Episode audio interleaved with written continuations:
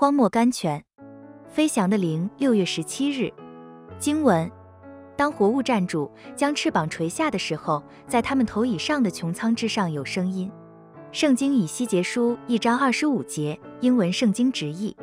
人常问你如何听见神的声音的，在这里有一个秘诀：当活物站住，垂下翅膀时，在它们上面就有全能者的声音发出来了。什么是站住和垂下呢？只有一个意思：停止自己的活动。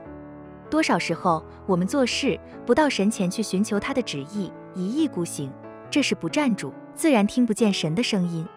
多少时候，我们在祷告中还运用自己的聪明计划事情，这是站住而不垂下，犹如鸟站在枝上，而翅膀还是扑着，仍不能听见神的声音。一位朋友告诉我，前几天他专心为着某件事祷告，他说：“但是我不等到答应来到，就照我自己的意思去做了，结果非常不幸。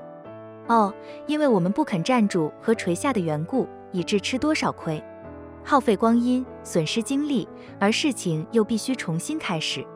啊，基督徒，让我们站住，把翅膀垂下，领受神的话，然后我们可以直往前行，领往哪里去就往哪里去，行走并不转身。圣经以西结书一章十二节了。